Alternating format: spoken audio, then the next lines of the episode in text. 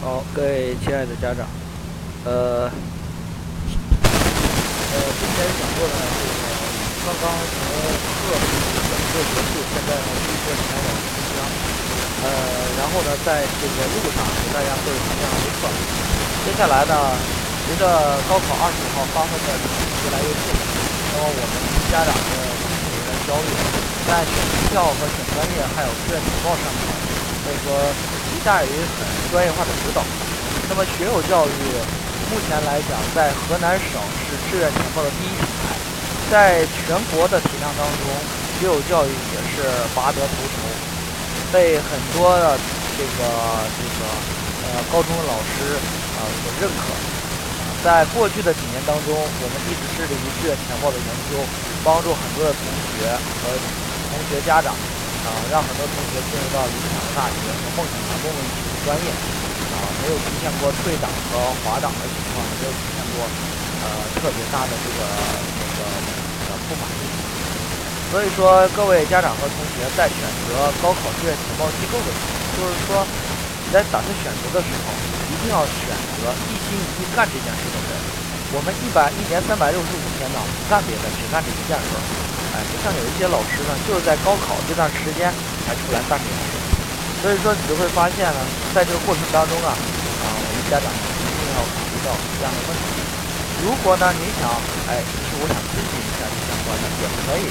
啊，我们目前来讲，学友教育为了方便各位家长和同学的咨询，在南阳、信阳、焦作、平顶山、新乡、安阳、鹤壁。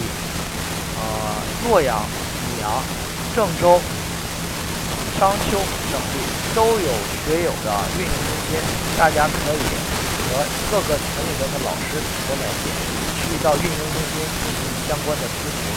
那么在这一方面，学友教育将会一如既往的帮助到我们的考生和家长。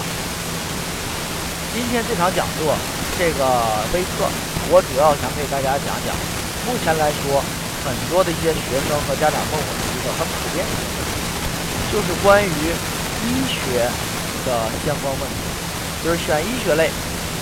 那么在志愿报考当中啊，呃，医学门类是十三大门类当中的一个。那么医学门类的一个特点呢，是在医学门类当中的这呃八个大类当中，医学、临床医学、口腔医学、中西结合医学、中医学。中药学、药学、法医学、护理学等等相关的这么大大类当中，能够未来做医生的，只有相当于来说的话，有这样几个专业大类。第一个就是做西医的，叫做临床医学大类；第二个做口腔医生的，就是口腔医学大类；第三个做中医的，是中西医中医学大类。第四个是做中西医的，叫做中西医结合类。那么除了这些之外，其他的专业，药学、中药学、护理学以及法医学是都无法当医生的。家长一定要清楚了解。还有一点，很多的家长其实想学医，主要目的是想学未来做临床医生。如果要做临床医生，开刀做手术的，那么只有一个医学大类。就是临床医学类，只有这个未来还可以做医生。呃，那么在这个呃医学这些么大类当中呢，实际上是各有特色。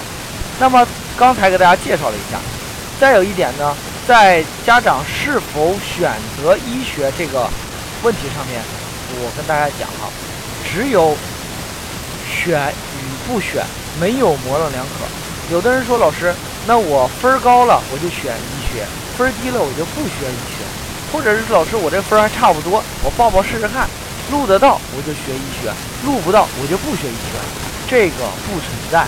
为什么呢？因为在目前为止，整个医学大类当中的医学院当中，他们把临床医学、口腔医学、基础医学、预防医学，还有护理学、药学、中药学相关的专业。通通都放在一块儿招生，也就是说，你要考虑一个问题，就是你万一你的分数没有优势，录不到临床医学相关专业，那一定会把你调剂到你梦你想都没有想过的专业。比如说，去年有个学生以五百七的成绩，本来是要报南方医科大学读临床的，但是最终呢却被录到了护理学专业，关键还是个男孩。但是这件事情呢，就是因为我们的学生对志愿填报的时候，专业选择的时候根本没有照顾考虑到这样的风险，因为这些专业是要进行统一招生录取，调剂在所难免了。所以说，同学家长，你在选医学的时候，只有选与不选，没有模棱两可，否则就会导致一旦选错，学生未来将会陷入到两难境地。你说，到底是去南方医科大学读书还是不读书？如果去读，好，那只能被逼着去读护理；如果不读，那就要接受五百七十分同学还要接受复读的这样的风险。同学，这个你要考虑清楚。所以在这么多年以来，我在帮助大家做志愿填报的时候。我始终要告诉大家，学医学一定要有一个清晰而明确的目的，就是啥意思？我这辈子我就要当医生，啊，别的专业都不行，或者是说我们家里边就是有这方面条件，那我就是要当医生，那么你才尽量的去考虑只选医学。如果不是这样的硬性的条件，同学你注意了，其他的专业还也都不错。比如说像基础医学、预防医学，这两年在临床医学院、在医院里边发展也是很好的啊。所以说，相对来说，家长和同学不要对这个专业这个有一些含糊。如果含糊的话，那导致到最后自己的选择一定会出现很大的问题。那么说说这个医学相关的专业的话，在河南省的招录情况。由于这两年临床医学、口腔医学两大专业。在整个的河南省同学报考当中，属于一个热门专业的情况，所以想要读到这种专业，你就一定要懂得，要懂得以高分去确保这样的专业去录取。比如说，如果你想录取到郑州大学，那么郑大的临床五加三录到去年录到六百一十六，郑大的临床五年制录到了六百零六。可是郑州大学的普通专业最低只录到了五百八十六，大家就发现，如果你想选一个学校的临床医学专业，你必须要比自己的这个分数，比这个学校最低分数高上二十到三十，才有机会录取到稳稳录取到这样的专业。所以说，同学你要注意了，学临床报考学校，不光是选学校的问题，选医学院的问题，最重要的是你要压到专业。因为你读不到这个专业，你就当不了医生。所以说，同学、家长一定要注意学临床，一定要注意选择的问题。好，那么目前来说呢，在整个的报考过程当中，大家学临床专业的不要有任何的这种侥幸心理。比如说，那我就不相信了，那我、那我、那我比这个，比如说我是这个六百，我是五百九十分。难道我就真学不到正大的临床吗？不信你就可以试试哈，你就可以试试。所以说家长呢，在报考的时候呢，千万不要有一些侥幸的心理，这样会把你害死。呃，我遇到了太多同学，最后没报临床医学院，没有学到临床，除了护理专业的，最后被逼着以六百多分的成绩选择复读的，大有人在。所以说大家一定要注意，在选择医学这个方向上边，只有学和不学。还有一点。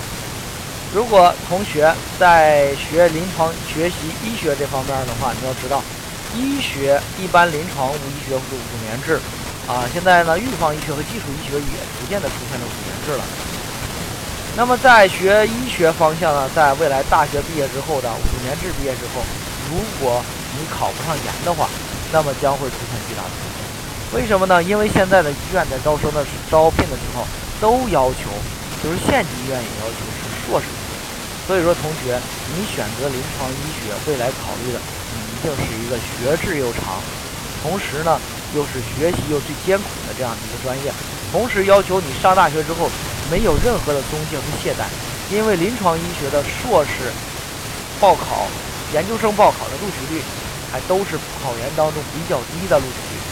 所以我见到太多同学学了临床五年制之后，在考研的时候没有考上研究生。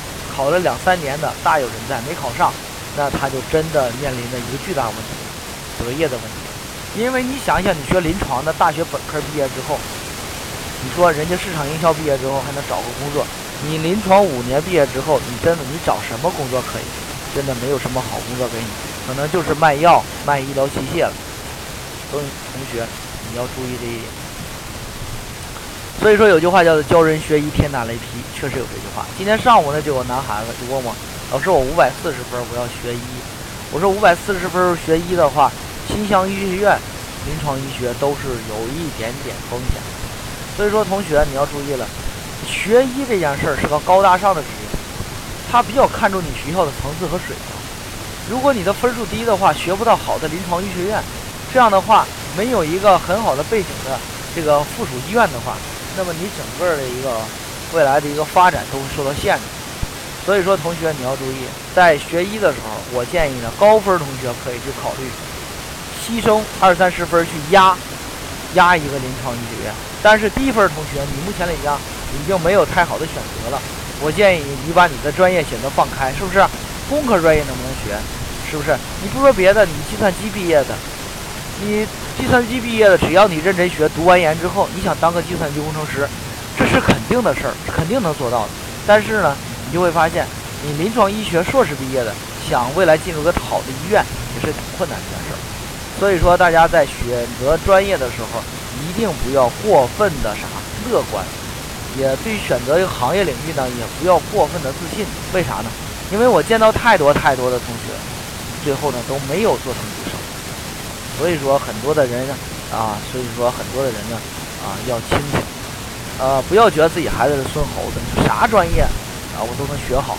临床医学别人考不上研，我就能考得上。你想想，这本身就是一个人才人精的这样的一个行业。你想想，你会学习，别人不会学习吗？你知道风险，别人不知道风险吗？你知道考研，人家不知道考研吗？你付出的辛苦，人家付出的比你还多好几倍，你怎么知道自己未来一定赢？特别是我们河南学生，我们河南学生有个什么特点？因为河南的学生啊太苦逼了，在过去的十二年学习当中呢，付出了太多的辛苦努力，所以说在上大学的时候，我见过，在全国的学生当中最多的学生就是河南的学生放弃学习的是最多最多的。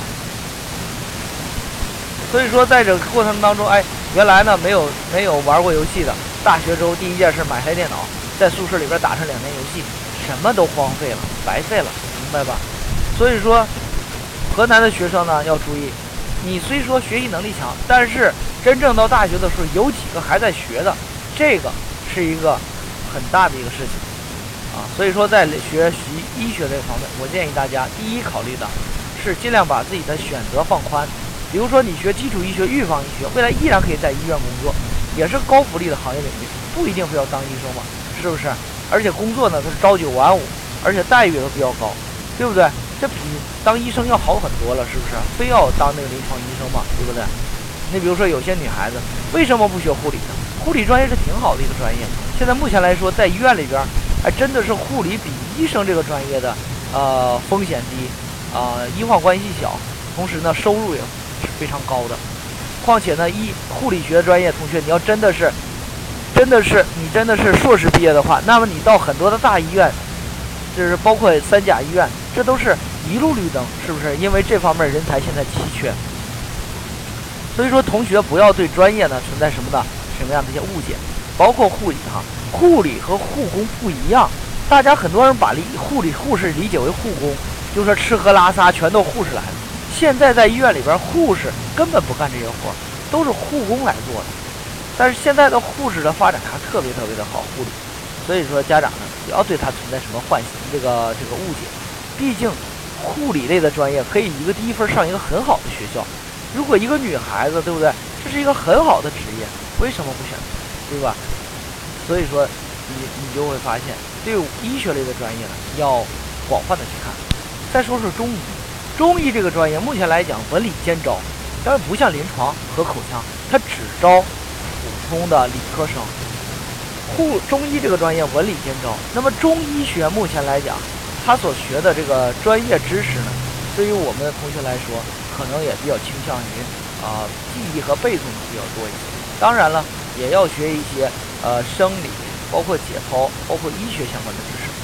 毕竟呢，你首先呢，未来是个中医，也要未来给医人病人看病，也要懂得药理，对吧？中医下药也要懂得药理，特别是要懂得西药的药理。所以说，中医学现在呢，这个未来的发展呢，在整个社会当中还真的是不错。如果说是一个文科的女孩子，或者是文科的男孩子，想学一关关于医学相关的，中医学还是不错的选择。那么目前来讲，在河南省呢，可能河南中医药大学的中医学确实五加三专业呢，收到五百四十多分，也都是一个很好、全国非常出名的专业，硕士都做完，对吧？至少以后到河南省的这个啊中医学院的第一附属医院、第二附属医院都会有很好的工作，会发展的很好。我认识一个河南中医药大学的一个一个博士，毕业了之后，现在呢在德国发展，是不是？他也发展非常非常的好。所以说，随着这个经济社会的发展变化呢，现在呢，这个人们呢对中医的这个治胃病以及呢这个调理的思路都非常非常正。你比如说，现在有些小病，你会发现我们亚健康特别的明显，包括呢现在这个呃这个妇产科，特别是这个妇女在生孩子以后的这个康复方面啊，特别倾向于中医，因为毕竟中医属于温补温调，所以说对于。整个的这样的一个这个西医下猛药的这样一个思路啊，对于身体伤害太大，所以说中医就比较好。所以说你会发现，真的这个这边现在这段时间呢，特别是随着这个糖尿病啊，包括这种应酬啊，包括这种喝酒啊，包括这种这个三高啊，变得人群呢变得越来越明显。中医的现在应用还特别特别的发展特别特别快，所以中医在未来一定会有巨大的发展。啊，所以说大家觉得这个中医学，哎，也适合的话，也可以学。那么中医学一般来讲考的证书呢，叫做中医职业资格证。那么这未来呢，一般来讲呢，然后进入的是一个中医学院的附属医院去工作，收入呢也是非常的高。除了中医之外，还有一个叫做中西医结合医学。那么中西医结合临床医学，目前来说，它的职业资格叫做中西医职业资格。那这个呢，就不是西医，也不是中医。是单列的一个。有人说，那中西结合临床医学呢，能不能考西医职业资格呢？不好意思，是考不了西医职业资格。只不过你未来呢，有一部分中中医，有一部分医院，它的外科是招收中西结合临床这方面专业的同学的。所以说，呃，同学，如果你考中西结合临床，未来也是有机会做到这样的开刀医生的啊。所以说，同学要注意了。啊，这个这个呃，你怎么理解它啊？它跟纯西医还不太一样，只不过中西医结合临床医学呢，比较适合于现在什么？现在某一些中医学院开设的一些外科啊。所以说，同学和家长要注意选择的问题。中药学一般的中药学里面包括中药学、上药、蒙药、维药、哈药这些，所以说就比较倾向于未来研究中药了。那么这个是考不了中医职业资格的啊，当不了中医的。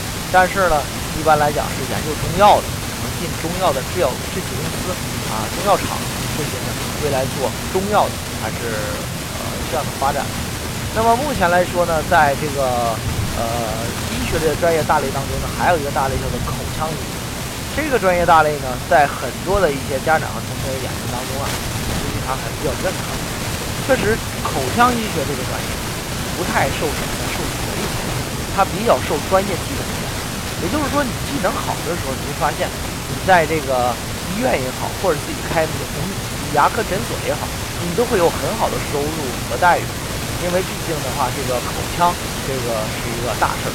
所以说，目前来说呢，口腔卫生已经提高到了一个这个中国的这个卫生这个战略当中的一部分。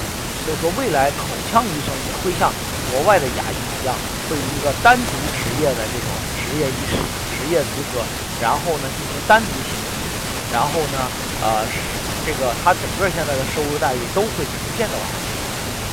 所以说口腔医学这个呀，目前来说，我觉得大专都是很好就业的，特别现在目前来说，呃，进入到公立医院，确实这个口腔医学进入公立医院收入并不高，但是呢，现在目前口腔医学最流行的都是一些民办的一些口腔医院，发展还真的还不错。上次我打听了一下，如果是全口腔植牙的话，一般呢是三十万，就需要三十万，而且的话两天就可以全部做完。你会发现现在口腔医学发展真的非常快。由于中国的中国人口呢，在这个特别是广大农村，对于口腔的这方面的不注意，特别是一些幼小年龄的不注意，导致现在口腔的疾病慢慢出现了一些少龄化、小龄化和儿科化。所以说现在你会发现有些孩子，哎，三岁的时候牙就已经坏完了。所以说现在的口腔医学，哎，对这个呃他的这个整个的这样的一个收入和待遇都是非常非常好。